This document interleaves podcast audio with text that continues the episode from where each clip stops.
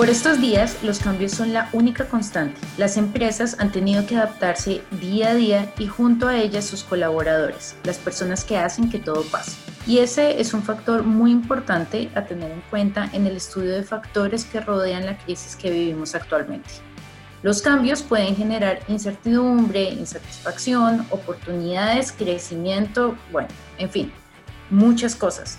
Lo que es importante es evaluar su impacto y concentrarse en generar ideas creativas que ayuden a las personas o a las empresas a acomodarse o salir aún mejor ante este cambio. Este es Partners en Conexión, un podcast hecho para el universo de las agencias aliadas de RD Station que tiene como objetivo asegurar que tú, como aliado, estés un paso más adelante en términos de estrategia, marketing, negocios, ventas y sobre todo para que entiendas que tu día a día es común y que tu realidad es la nuestra.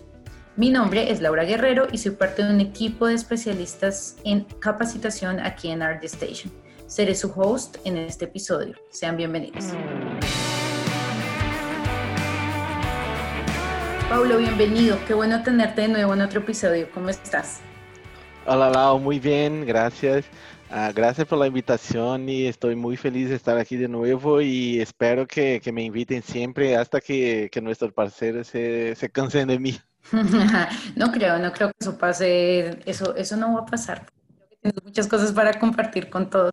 Y en parte, mm, para que ustedes sepan, si otros ya han estado escuchando otros episodios que hemos tenido anteriormente, eh, hemos hablado con Pablo de diferentes eh, cosas respecto al área también de recursos humanos. Ya ustedes, de hecho, mejor, Paulo, preséntate un poquito así para que ellos también sepan, las personas que nos escuchan por primera vez, porque creo que es importante también que entiendan quién eres tú y por qué estás aquí invitado para hablar de este tema tan importante que son los impactos de los cambios en las áreas de las personas. Claro que sí. Uh, hoy yo trabajo como business partner de recursos humanos en RD, ya llevo casi dos años acá y soy responsable por la parte de recursos humanos para la expansión internacional de, de RD. Uh, tengo como background una formación en psicología con un MBA en economía. También tengo, ya trabajé un tiempo con, como coach, entonces hice coaching profesional de, de algunas personas. Uh, y trabajo hace como unos 15 años en gestión de personas. Genial, me encanta tener ese, que de eso ese trasfondo también de dónde vienes tú, porque ayuda también a, a, ver la experiencia que tienes y todo lo que puedes aportar a las agencias. Y de hecho hemos invitado a Paulo en este episodio porque, como él dijo, él ha trabajado en, en, en las empresas, ¿no? Porque a veces creemos que la parte de recursos humanos la vemos muy empresarial, ¿no? Solamente de lo que ayuda a la organización y bueno, la parte de recursos humanos tiene un trasfondo mayor. Y um, quise invitarte, Paula, este episodio porque he sentido que la, la discusión de, del COVID-19 y todo lo que está pasando se ha centrado mucho en el business. Es obvio que eso es lo que alarma, ¿no? En, en cómo la empresa se está viendo afectada, en cómo han tenido que crear, crear planes de contingencia desde, desde nada, desde cero, porque pues nadie está esperando una pandemia nunca. Eh, y así pues puedan gestionar un equipo interno, por ejemplo, hacer que esa rueda siga girando, que la máquina no pare, que las empresas no paren. Todos corren para que la economía no caiga, unos se quejan de las decisiones de los gobiernos, eh, otros temen tener que cerrar sus empresas y tener que despedir a su personal. Esto como que es una carrera que todos estamos corriendo y me incluyo porque pues hago parte también de, de, de todos, estamos, estamos en esa posición. Eh, y hace nada, hace dos meses, ¿no? Como que nos cambió la vida en, en un mes a todos, en algunos países menos porque pusieron el, el tema del toque de queda en, hace menos tiempo. Y como que todos estamos en esto, nadie sabe nada, al mismo tiempo todos exigimos una respuesta y es que realmente nadie, nadie sabe nada y es como una locura. En eso estamos en este momento. Y ahí me quedé pensando como, bueno, un momento, ¿qué pasa con, con las personas que constituyen la empresa? Con los colaboradores, con los propios jefes, que no saben mucho tampoco qué hacer en este momento, con las personas que hacemos que la economía siga, porque todos están preocupados por la economía, pero la economía se mueve gracias a los que trabajamos y, pues nuestra fuerza es lo que la hace seguir. Paulo, desde tu campo profesional, desde la psicología, ¿cómo has visto este aspecto a nivel global? ¿Cuál es tu apreciación y tu evaluación a nivel global? ¿Cómo lo has visto? Sí, eh, en verdad me gustó mucho lo que comentaste porque sí, en verdad la empresa no existe, solo existen las personas, ¿no? Eso es lo que más importa. Y si pensamos acerca de, cómo vemos los cambios y, las cosas nuevas y desconocidas, en general la vemos como amenazas. Entonces, ah, si cosas normales y cambios normales vemos como amenazas, te imaginas cómo vamos a ver una situación como COVID-19 que por sí sola es una amenaza. Y entonces el momento que estamos pasando es un momento de cambios y cambios con una amenaza muy fuerte que viene. Así que es casi una situación doble, de doble amenaza que estamos pasando y eso genera muchos, muchos cambios en las personas, ¿no? Entonces, ah, la situación de pandemia, aislamiento social va a disparar diversos sentimientos que no, no sabemos cómo manejar. Entonces, yo, yo mismo creo que, que más que una, una pandemia biológica, estamos pasando por una pandemia emocional. Entonces, eso está impactando mucho a las personas, ¿no? Entonces, uh, si pensamos que la pandemia biológica es el peligro que representa para la vida de las personas y la salud de las personas, uh, también es muy importante que veamos las cosas por un prisma de la pandemia emocional, que es la consecuencia de la epidemia uh, a la salud mental de las personas. Entonces, creo que puedes ver mucho en tus amigos, en las personas que convives más cercanas, que mucha gente está sufriendo de ansiedad, depresión y si pensamos en personas que tuvieron que, pasar por hospitales o, situaciones así, estrés postraumático. Entonces, de verdad, eh, eh, esta pandemia afecta mucho a las personas, casi como una pandemia emocional. Entonces, mirando desde mi vivencia, Uh, hoy estoy muy enfocado en ayudar a las personas de, de a manejar sus emociones, ¿no? Entonces, yo considero muy importante dos puntos para este momento. El primero es la autoconciencia emocional. Entonces, una situación de estrés uh, o cambio es muy normal que la persona empiece a negar lo que está sintiendo.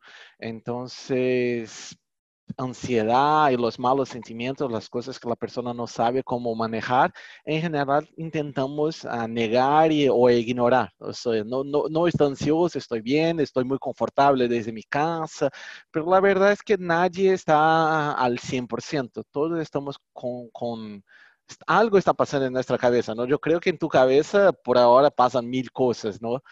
Uh, y entonces con, con, con esa negación, perdemos la oportunidad de manejar los sentimientos y responder a ellos de una forma productiva. Entonces, la autoconciencia y saber que estamos sintiendo es el primer paso para una buena respuesta a esta situación.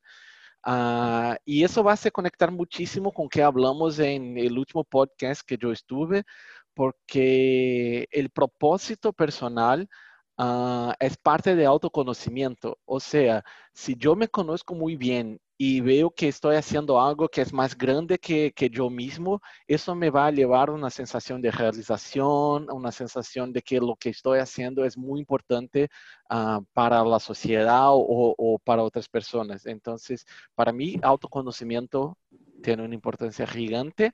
Y el otro punto en ese momento es el enfoque en lo que podemos controlar. O sea, no, no, tenemos cómo controlar el mundo exterior, el gobierno, el mercado, son cosas que ni siquiera uh, tenemos condición de, de, del mínimo de control.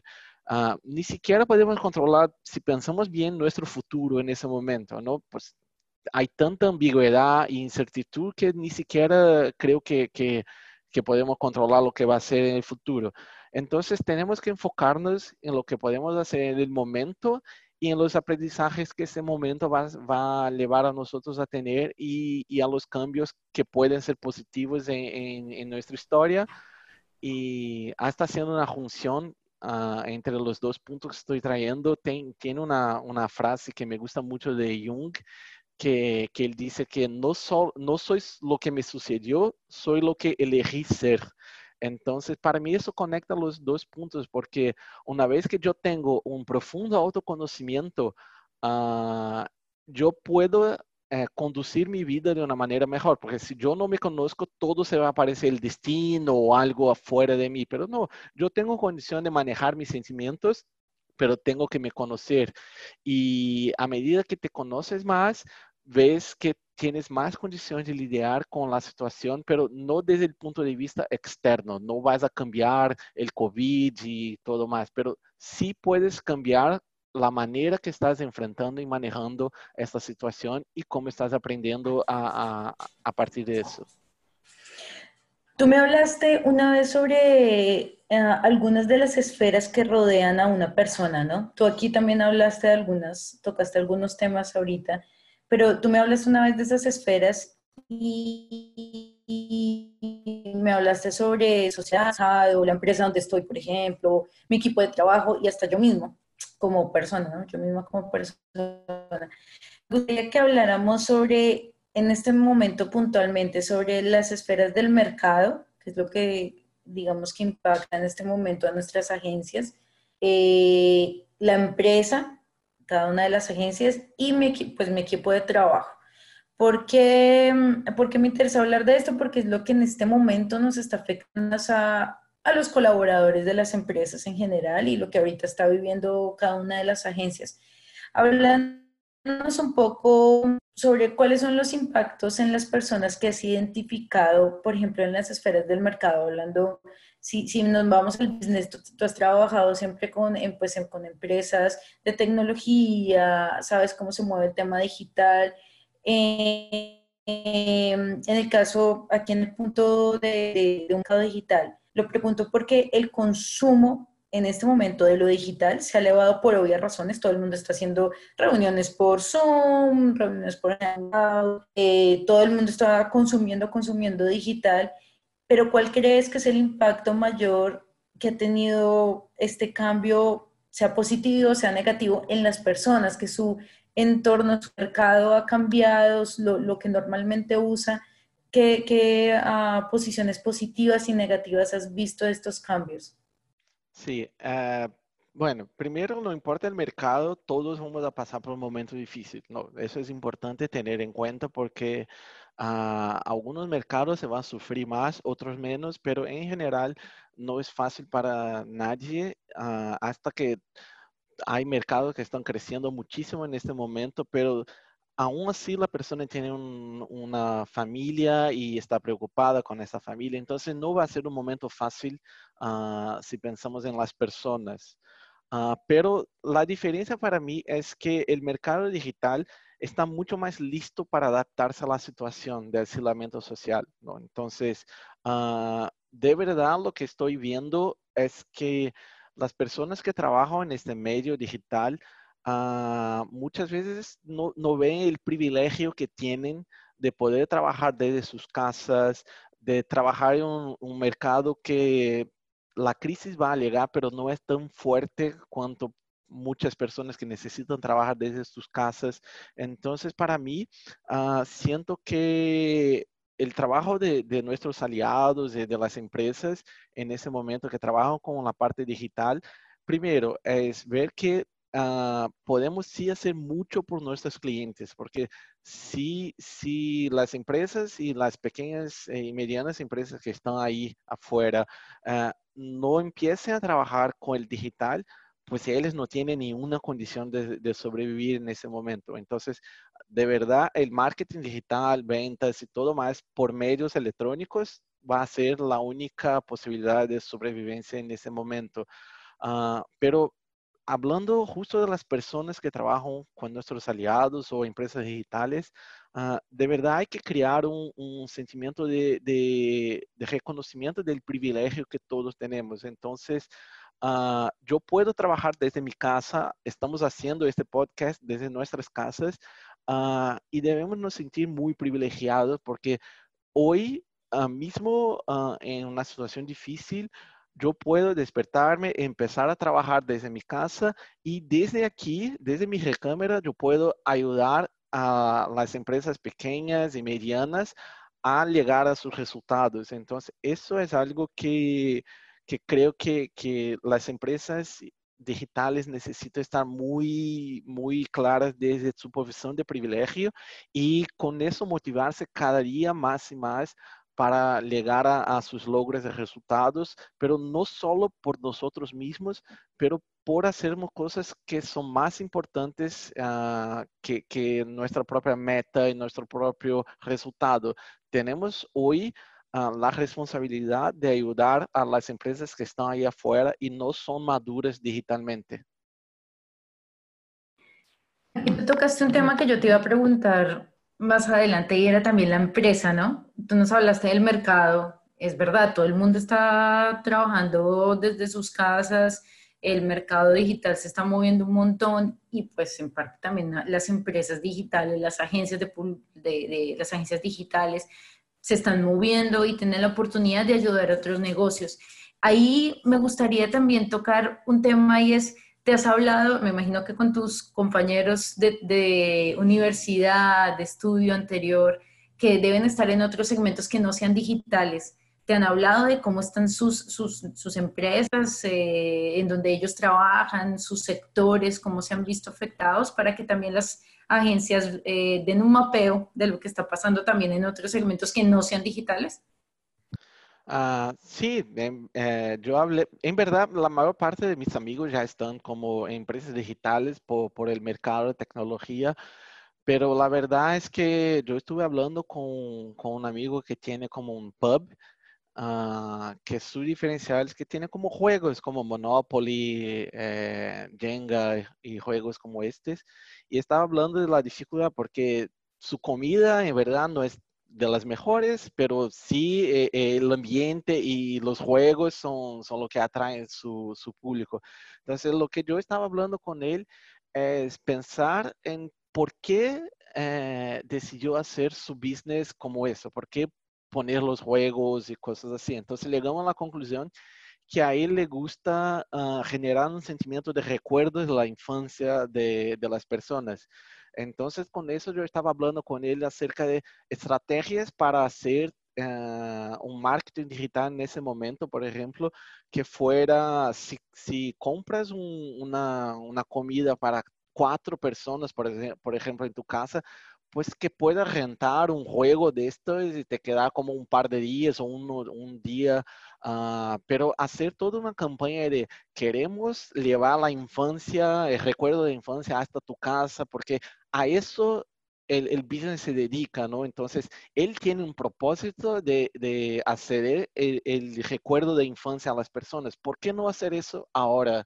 Uh, entonces, sí es un tema de, está impactando a mucha gente, pero en verdad necesitas ver por qué haces lo que haces y con eso uh, cambiar el mundo digital, porque no hay otra opción por ejemplo, él, si no cambia al marketing digital, pues no va a, llegar a sus clientes y no va a tener un diferencial uh, frente a otras empresas que ya trabajan con, con delivery. Entonces, uh, es, es, un, está, está sí un, un impacto muy fuerte, claro. pero mismo, mismo si pensamos en, en RD, por ejemplo, tuvimos muchísimos impactos. Entonces, somos una empresa que nació digital, uh, estamos todos en home office y, y, tenemos, por ejemplo, te puedo compartir que tuvimos un incremento de 40% uh, en números de atendimiento de una psicóloga que trabaja con nosotros. Entonces, mucha gente relatando situación de ansiedad,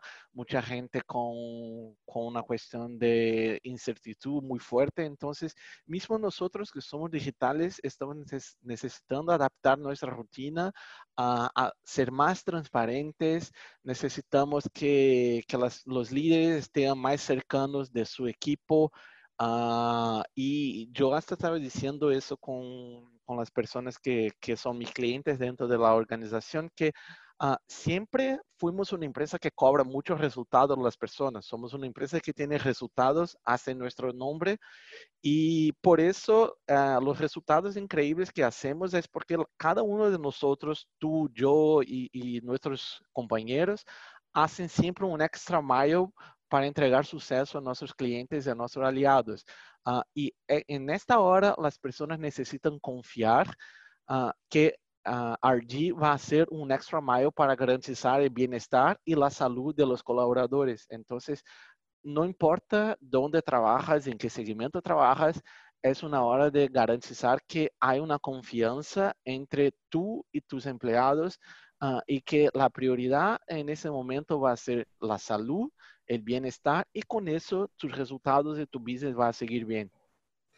Oye, eso que, que tú dices es súper importante y a mí en lo personal, creo que lo conectaste mucho con lo siguiente que, que iba a hablarte y es que una de las cosas que yo personalmente disfruto más es hablar con mis compañeros, o sea, del, del trabajo, una de las cosas que más disfruto es hablar con ellos, preguntarles qué tal fue su fin de semana, reírnos de algo chistoso que haya hecho alguien.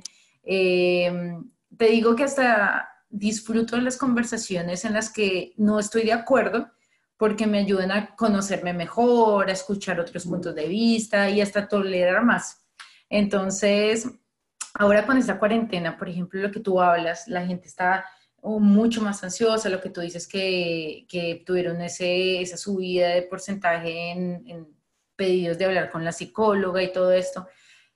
Siento que nos estamos reuniendo solo para hablar de trabajo, entonces, sí, siento que tenemos contacto, porque sí, nos contactamos, nos reunimos, porque toca hacer follow-up de las cosas, pero siento que nos reunimos solo para hablar de trabajo, que los contactos son, son eso, de, de hacer follow-up, de trabajo de equipo, sí, no, no se debe perder porque pues tenemos que seguir, pero hablamos casi todo el tiempo de, de, de lo que tenemos que hacer pues por, por, la distancia, obviamente eh, necesitamos, si yo necesito algo en mi compañero, antes era solamente voltear la silla y decirle, oye, préstame esto, ahora obviamente lo tengo que contactar. Entonces, eh, como que ese tema de la socialización se pierde un poco. Algunos hemos hecho almuerzos por Zoom, algunas de las ideas que, que han salido, ¿no? Eh, porque pues es chévere, pero pues no es lo mismo. ¿Qué impactos crees que pueda tener esto en los colaboradores de una empresa o de una agencia? positivo, pues hablando positivamente y negativamente, ¿qué impactos crees que en las personas eh, surja esa falta de, poder hablar con sus compañeros, de, de, poder tener esa socialización? Porque habrán unos que viven solos, otros que viven con la familia, pero pues es salir a otro, a otro espacio, ¿no? Otra esfera de las que estamos hablando. Entonces, ¿cómo, cómo es ese tema de ese impacto para que también los directores de las agencias eh, lo tengan en cuenta? Porque tú hablabas ahorita, bueno, colaborador, parte de los, de los líderes de los equipos estén más cercanos, eh, acérquense más a su, a su, equipo, pero ahora desde la otra parte, ayúdales un poco a los directores y a los team leaders a entender cómo es que se están viendo afectados también sus colaboradores y hasta ellos mismos, porque también si están acostumbrados a, a, moverse mucho, ir de un lado a otro lado, debe ser muy difícil a, quedarse en un mismo lugar. Perfecto. Uh, bien, uh, te puedo decir que hay un psicólogo llamado Robert Bayos que trabajó, creo que en los 90, uh, 80, 90, con análisis cuantitativas acerca de la dinámica de los grupos. Entonces, utilizaba como medición matemática para, para ver la productividad de los grupos. Y una de las conclusiones que tuve fue que eh, mucho del suceso de un grupo de alta performance viene también de, de que él llamó de interacción socioafectiva. Eso es, uh, cuando un grupo está interactuando, uh, tiene un percentual de la comunicación y eso cambia de grupo para grupo. Él, él hablaba un poco acerca del 75%, sí va a ser de cosas de, de la tarea, ¿no? De, de, lo que tienes para, para entregar.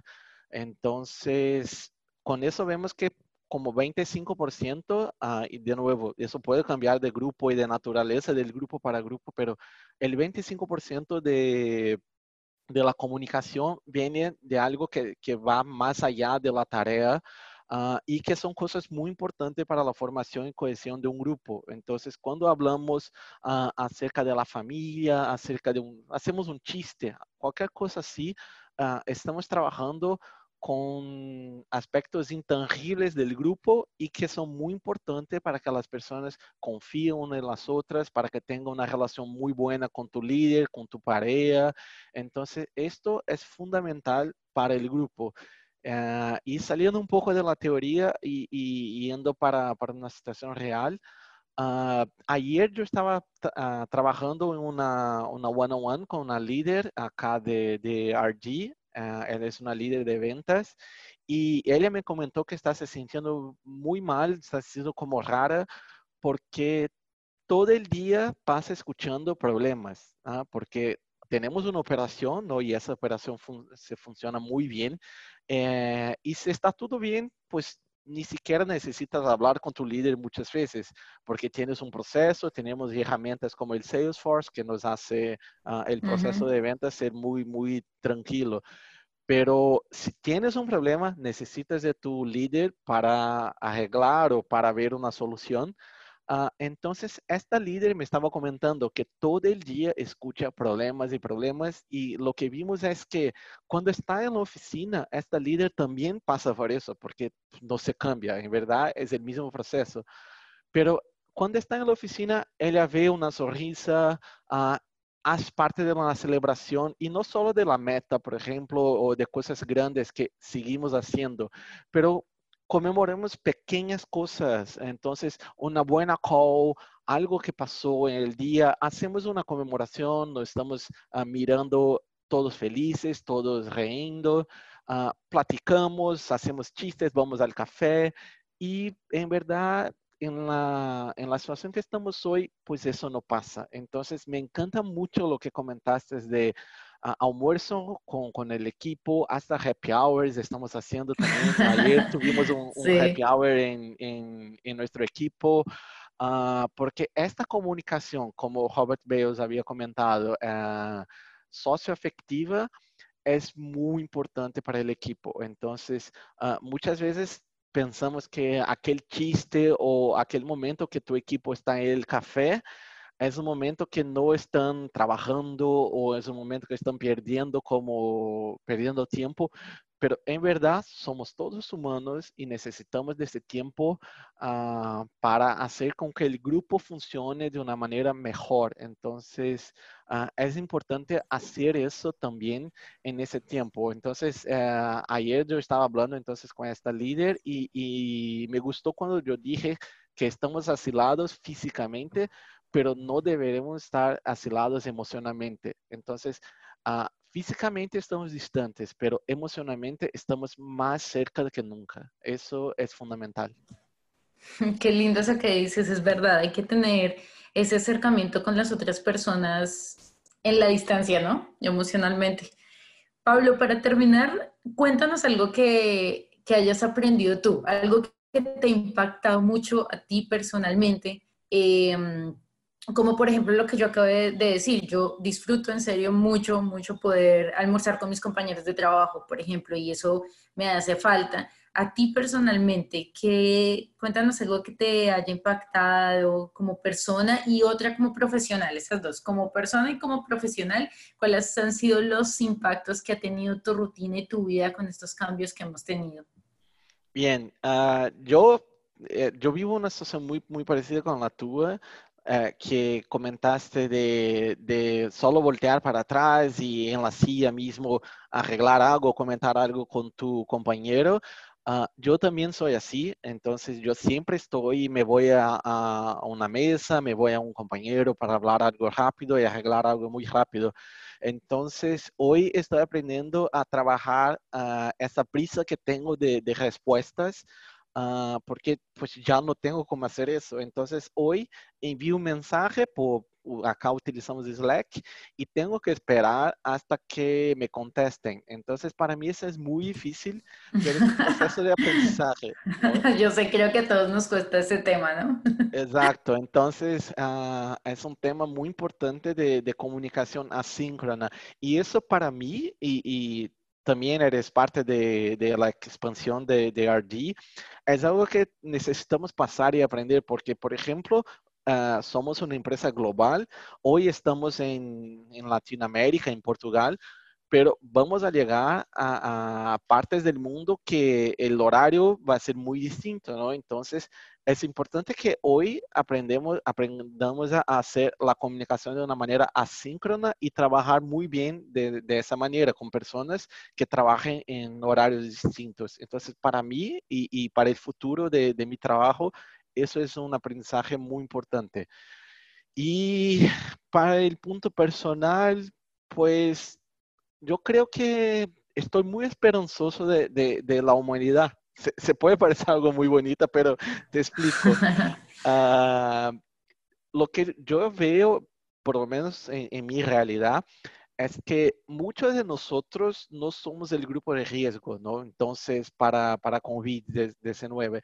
Así que yo veo que muchos de nosotros estamos haciendo un esfuerzo, estamos haciendo nuestra parte para un bien mayor de la sociedad. Y, de verdad eso me encanta y me deja muy enamorado de la humanidad porque uh, lo que veo es que una verdadera empatía viene surgiendo, ¿no? Uh, entonces, yo siento que hay una noción de vulnerabilidad uh, y que, que, es algo que me encanta en la sociedad como no necesitamos ser fuertes, necesitamos ser vulnerables y hoy veo que yo me siento vulnerable aunque no sea del grupo de riesgo, pero yo comparto el sentimiento de las personas que son de este grupo y, y yo sé que tú y otras personas que están desde su casa sin salir, uh, aunque no sea un grupo de riesgo, comparten de ese sentimiento. Entonces, yo siento que nos dimos cuenta de que la humanidad es solo una y que somos todos interdependientes. Entonces, uh, eso en verdad es un aprendizaje que, que yo estoy viviendo en, en, a cada día, ¿no? Como Uh, solo vamos a salir de esta crisis comprendiendo que nadie se puede quedar para atrás y que todos somos uno. Entonces, es algo que está muy fuerte y, me deja hasta muy, muy emotivo y muy feliz con, con, la manera que las cosas están siendo manejadas por las personas. Totalmente de acuerdo. Creo que ese es uno de los aprendizajes más grandes que vamos a tener después de este tiempo que estamos viviendo y es también darle importancia a las cosas que no se les, no se le estaba dando importancia, ¿no? Normalmente. Y también darnos cuenta que, mm, que hay algunos cambios, unos cambios que producen un impacto positivo también. Esperemos que ese sea el final de, este, de esta etapa que estamos pasando. Pablo, muchas gracias por tu tiempo de nuevo y por compartir tu experiencia con todos nosotros. Ah, gracias a ti. Siempre que quieran, pues aquí estoy a su disposición. Es un placer gigante hablar un poco con nuestros aliados. Uh, y como yo comenté, somos todos uno. Y en verdad veo que RD no es solo uh, hecha de las personas y los hardwares, ¿no? Como nos llamamos, pero somos hechos de nuestros aliados, somos hechos de nuestros clientes. Entonces, es un placer hablar para nuestras parejas y para nuestros compañeros de trabajo en ese momento. Claro que sí. A todos los que nos han acompañado en este episodio, muchísimas gracias. Cuenten con nosotros y esperamos que puedan estar de nuevo en otros episodios que vendrán. Eh, vamos a tener invitados que de nuevo nos traerán muchos insights en este momento y cómo sacar provecho de, pues, de, esto, de esto que estamos viviendo todos a nivel mundial. Recuerden que este es Partners en Conexión. Hasta un próximo episodio.